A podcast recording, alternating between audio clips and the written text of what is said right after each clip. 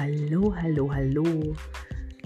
Schön, dass du wieder reinhörst. Bianca Riedel-Weiß hier. Herzlich willkommen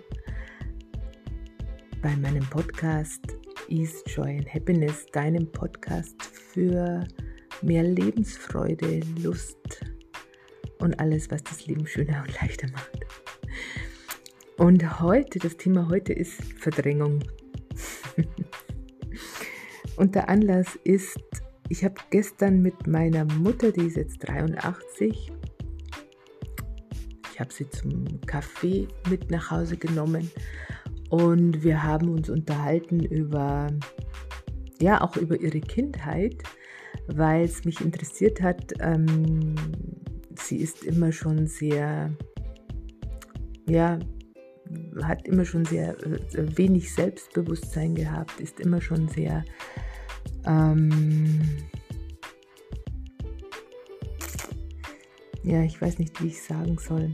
Einerseits zwar schon ich bezogen, also es dreht sich ihr Kosmos äh, um, um, um, in erster Linie um sie selbst. Andererseits hat sie aber auch wenig Selbstvertrauen und ich habe sie dann gefragt, weil ich mich erinnern kann, dass sie ähm, mal gesagt hat, ähm, sie durfte als Kind nicht schwimmen lernen, weil ihre Mutter zu viel Angst hatte, dass ihr was passiert. Und meine Mutter hat ja noch, ich glaube, fünf oder sechs Geschwister gehabt. Jetzt muss ich mal kurz durchzählen.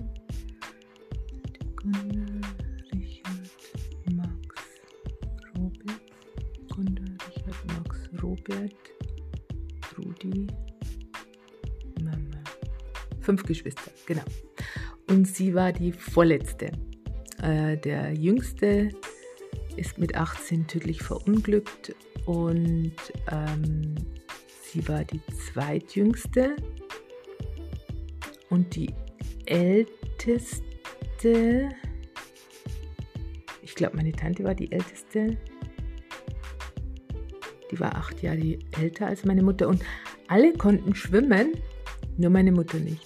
Und warum das so war, das konnte sie mir nicht sagen. Sie kann von Haus aus vieles nicht sagen, sie kann sich nicht erinnern.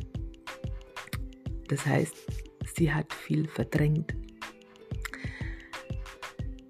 Und ich habe sie gestern auch mit ein paar Sachen konfrontiert, ähm, wie sie mit mir umging in der Kindheit und ähm, wie sie auch mit, mit generell mit uns Kindern umging. Ich habe noch zwei Brüder, einer älter, einer jünger und der Jüngere hat den Kontakt zu meiner Mutter komplett abgebrochen. Und der Ältere, ja, der ähm, meldet sich schon immer wieder mal, aber ähm, zwischendurch aber eher selten. Diejenige, die sich um meine Mutter ja, kümmert und sie auch immer wieder mal mit ihr zum Einkaufen fährt oder mit ihr mal irgendwo sie mit hinnimmt irgendwo hin, das bin ich. Und gerade so die letzten Wochen war es so, dass ich sehr mich an, auf einmal an sehr viel ähm, erinnert habe in meiner Kindheit sehr viel Schmerz hochkam. Je mehr ich mich mit mir selber wieder verbunden habe, umso mehr Schmerz zeigte sich dann, der Schmerz aus der Vergangenheit. Und das macht immer was mit uns. Die Schmerzen, die wir als Kinder, die Verletzungen, die wir als Kinder erfahren haben. Und da ist es eben oft so, dass wir das so zudeckeln, weil wir so, so, so tief verletzt sind, dass wir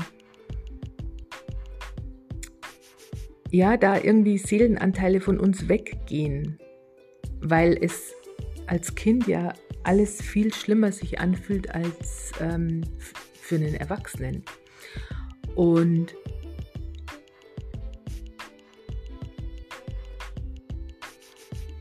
ich habe sie da gestern, weil wir da so schön im, im, im, im Reden waren, äh, mit ein paar Sachen konfrontiert.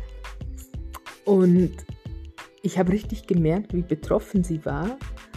Sie hat dann gemeint, habe ich das wirklich gemacht? Habe ich gesagt, ja. Also das war jetzt nicht so der vorwurfsvoll, so weil du hast damals und deshalb geht es mir so schlecht, sondern ich habe einfach mal, ich habe mich für ihre Vergangenheit interessiert, wie das denn war und wie, äh, wie ihre Mutter war. Die starb lange Zeit vor mir, bevor ich zur Welt kam.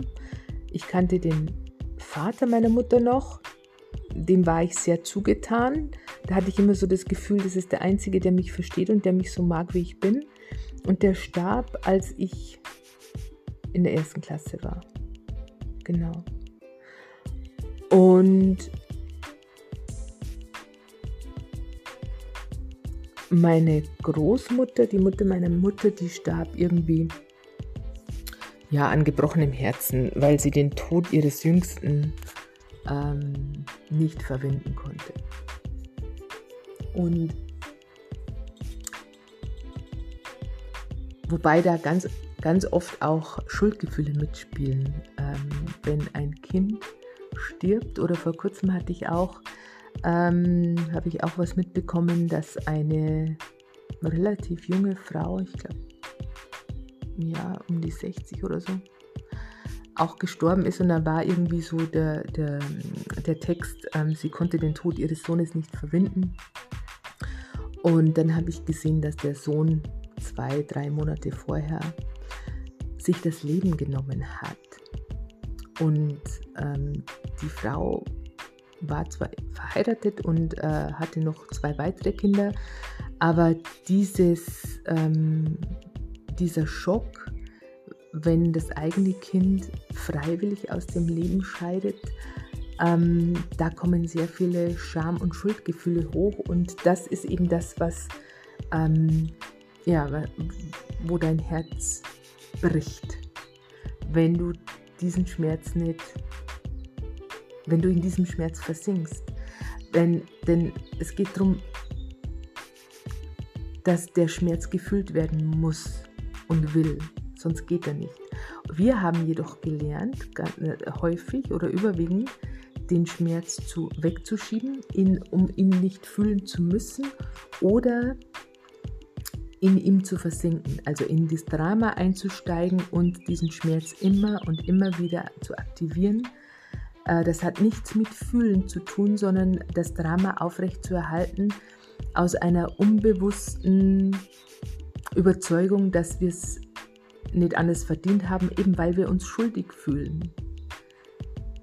Wenn ich mich als Mutter schuldig fühle, dass mein Kind sich ähm, verabschiedet hat, dass mein Kind freiwillig aus dem Leben scheidet, ähm, dann fühle ich mich als Mutter schuldig, äh, als hätte ich versagt, ich hätte es doch wissen müssen, ich hätte doch was merken müssen und und und. Und wenn du dich in dieser Schleife ähm, bewegst, dann kommst du aus dem Drama nicht mehr raus und das, ja, da bricht dann sprichwörtlich das Herz, weil die Seele dann sagt, na, also so ist es dann auch nicht mehr schön.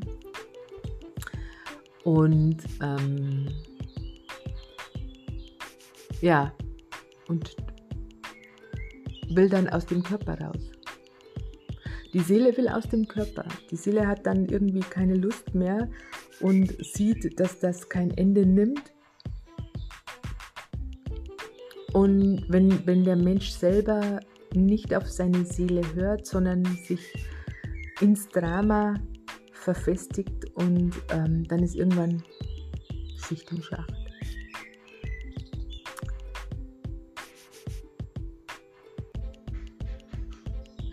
Weil gerade auch Frauen dazu neigen, sich im Außen zu verlieren oder auch in den Kindern zu verlieren. Sich selbst aufzugeben für die Kinder, für die Familie, für die, ähm, für das, für die Harmonie, für das äh, Gemeinwohl und viel zu wenig bei sich selber bleiben. Und spannend fand ich dann gestern auch noch, dass meine Mutter mir dann also sie hat dann gesagt, ja, sie hatte halt kein Selbstvertrauen und ähm, es hat immer auch alles mein, mein Vater gemanagt. Ich kann mich zwar erinnern, dass sie, dass sie äh, mal weg war für ein paar Tage. Da war sie bei ihrer Schwester und ähm, ich weiß nicht mehr, wie, wie alt wir waren. Ich glaube, ich war so um die zehn. Und dass wir sie dann nach ein paar Tagen wieder abgeholt haben, dass wir viel geweint haben, wir Kinder, gerade mein jüngerer Bruder und ich, kann ich mich erinnern. Wir wussten aber nicht, was dahinter steckt. Haben wir auch nicht, ja, hat auch keiner drüber gesprochen, was da los war. Und gestern, als ich sie dann nach Hause gefahren habe,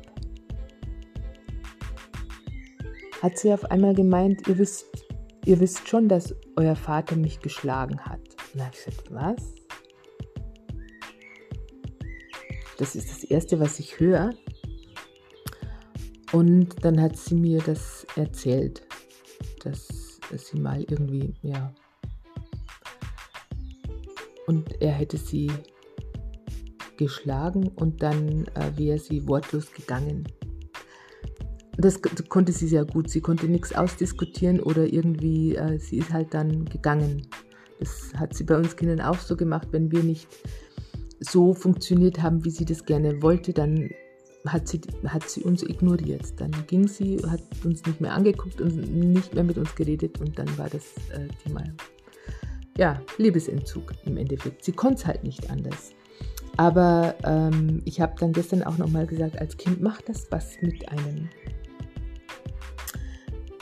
wenn das immer und immer wieder passiert, weil du dich irgendwie unbewusst als falsch ansiehst, weil du unbewusst die Überzeugung dann äh, bekommst, dass du so wie du bist nicht richtig bist.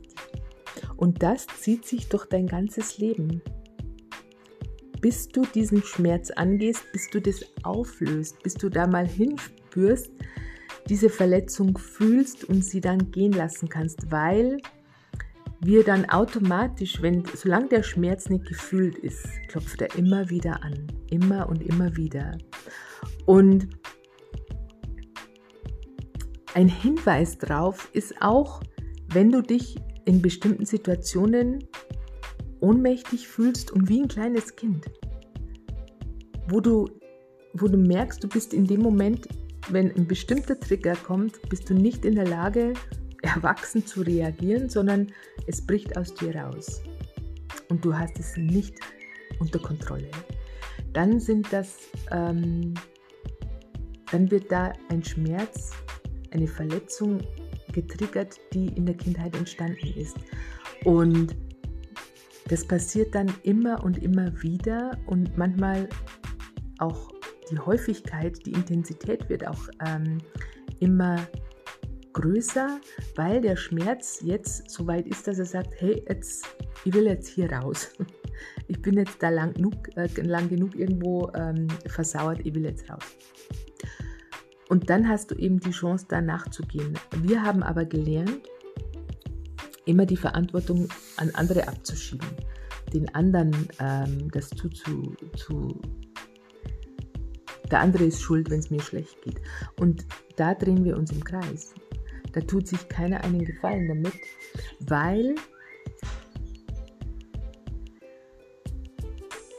weil nie jemand schuld ist. Auch das ist so eine Lüge, die uns äh, von Kirchenseite so ähm, auf, aufgedrückt wurde. Schuld und, und Scham und Sühne und, und, und, und, und Buße und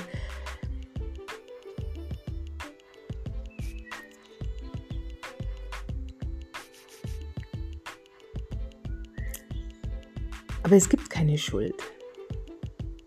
Es gibt nur Verantwortung. Und wenn ich einem anderen die Verantwortung zuschiebe für meine Befindlichkeiten, dann bin ich ja im Prinzip eine arme Sau, weil, weil ich mich abhängig mache von der Gunst anderer oder der Missgunst anderer und es absolut nichts bringt. Weil wenn, wenn, wenn ich nicht will, ich entscheide, wie ich mich fühle. Und da kann ein anderer sagen und tun, was er will. Wenn ich hinter mir selber stehe und mir meiner selbst bewusst bin, dann lasse ich mich da nicht ins Boxhorn jagen.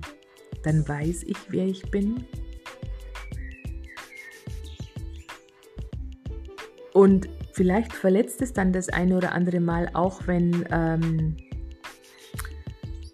wenn dir an jemandem was liegt oder sehr viel liegt und, und du merkst, na, der mag mir jetzt nur so, wenn ich so bin, wie er das gerne will und wenn, wenn ich nicht so funktioniere, dann mag er mich nicht mehr. Das ist dann manchmal verletzend. Dennoch ist es da wichtiger denn je, bei sich selber zu bleiben und zu, zu sagen, okay, das verletzt mich zwar jetzt, das macht mich traurig, ähm, aber trotzdem bleibe ich bei mir. Ich bleibe mir selber treu. Und das konnten wir alle als Kinder sehr gut, als kleine Kinder, und das wurde uns dann Stück für Stück aberzogen. Dann wurden wir mehr dem Durchschnitt und dem Pauschal angenähert. Und, ähm, und da nimmt dann das Unglück seinen Lauf. Dieses, äh, das macht nämlich unglücklich und unerfüllt und das führt die Sehnsüchte weil im Endeffekt jede Sehnsucht oder auch jede Sucht ist ein Hinweis, dass deine Seele dich sucht, dass deine Seele nach dir sucht und sie dich nicht findet, weil du nie zu Hause bist, weil wir gelernt haben, uns immer im Außen zu orientieren, im Außen unser Heil zu suchen. Aber da finden wir es nicht. Auch nicht bei Gott, weil Gott auch nichts außerhalb von uns ist. Wir sind Kinder Gottes.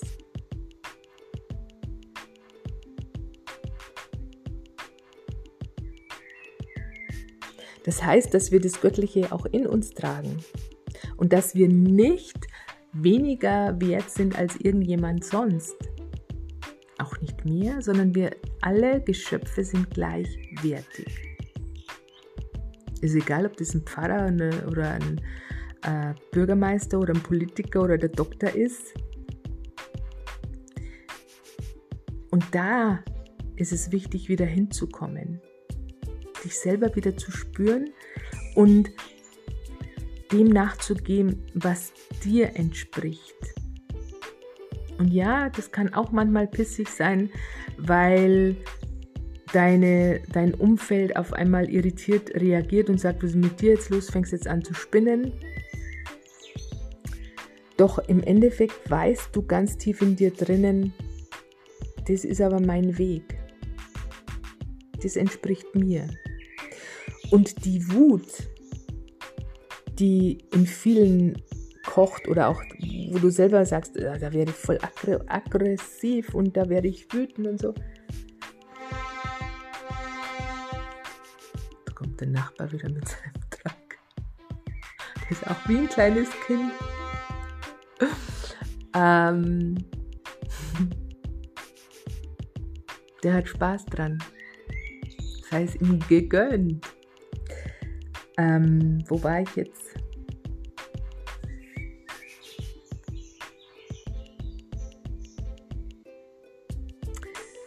Genau, bei der Wut. Denn die Wut kommt hoch, wenn du dir selber nicht folgst. Wenn du in dir drinnen spürst, eigentlich wäre das mein Weg oder eigentlich geht es da und dahin für mich. Du dir selber aber nicht über den Weg traust und mehr dem nachgehst, was man so macht, was sich so gehört. Das ist der Punkt, wo du wütend wirst. Und hinter der Angst steckt diese Wut. Und je mehr du dich selber wieder spürst, je mehr Verbindung du wieder zu dir selbst hast und dem nachgehst, was, sich für, was für dich stimmt, umso erfüllter, glücklicher und gesünder lebst du auch. Und du lebst deinen Kindern vor, wie Leben geht, wie lebendig Leben geht, nicht wie das Überleben geht, das dahin vegetieren, wie es die meisten machen, mit wenigen Highlights, sondern wie wirklich Leben geht. Ich zitiere gerne, ähm, ich habe vor kurzem einen Bericht über einen äh, katholischen Pfarrer gesehen, der in München lebt und der, der sehr weltlich ist, auch mit seiner Lebensgefährtin zusammenlebt, zwar zölibatär, weil er sagt, er hat das Gelübde abgelegt, äh, bewusst und er steht dazu. Aber er erzählt nicht so ungefähr, ähm, das wäre seine Pfarrerköchin oder so, sondern das ist seine Partnerin. Und der ist jetzt so Anfang Mitte 60. Und er sagt auch ganz offen, ja, die Kirche hätte ihn wahrscheinlich, wenn sie irgendwie eine Handhabe hätte, schon rausgeschmissen, aber sie können ihm ja nichts vorwerfen, er lässt sich ja nichts zu Schulden kommen. Aber er findet halt, dass die, die Kirche auch reformiert werden müsste, weil es total veraltetes System ist. Und als Schlusssatz hat er gesagt von diesem Bericht, wir sind hier auf der Welt, auf der Erde, um Spaß zu haben. Und da bekam ich richtig Gänsehaut, weil ich mir gedacht habe, ja genau, genau so ist es. Und je mehr wir wieder dem Spaß nachgehen, umso mehr zeigen sich auch eben diese alten Verletzungen, die kommen automatisch hoch, ähm, wo du dann Zweifel bekommst, darf ich das wirklich oder das kann ich doch nicht und, und was werden die und die davon halten und was auch ganz spannend ist, beispielsweise, das gebe ich jetzt zum Schluss noch mit, wenn du Bedenken hast, äh, dass jemand anderes das und das über dich sagen könnte.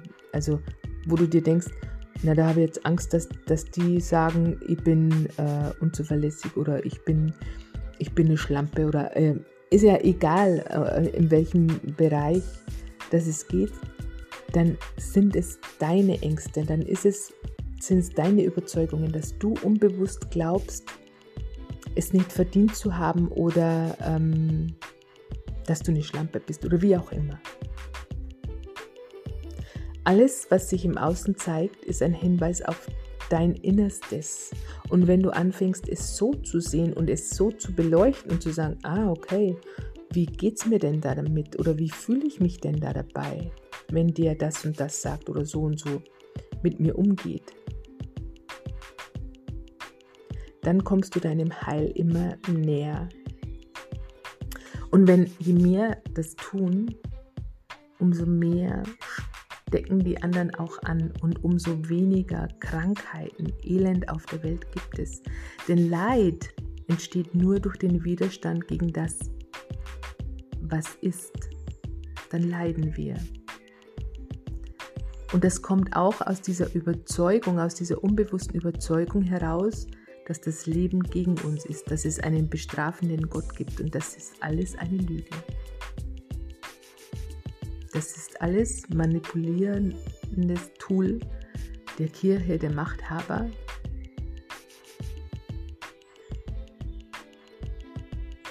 Alles ähm, Interpretationen.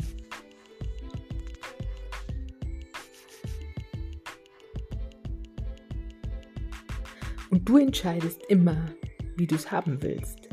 Und das ist eben auch so ein Punkt. Weißt du denn, wie du es haben willst? Weißt du denn, wie du eigentlich, wie dein Wunschleben aus, dein Traumleben aussehen würde? Oder bist du, weißt du ganz genau, was du nicht willst, was dir nicht gefällt? Dann dreh es um in die Richtung, wie du es haben willst. Das ist schon mal der erste Schritt, wichtige Schritt. Und wenn du irgendwo gerade in der Krise steckst und du denkst, pff, ihr habt überhaupt keinen Plan mehr, dann melde dich gern bei mir dann lösen wir den Knoten, damit die Fahrt wieder frei ist für dich in Richtung aufregendes Leben. In diesem Sinne wünsche ich dir einen wundervollen Tag. Bis zum nächsten Mal.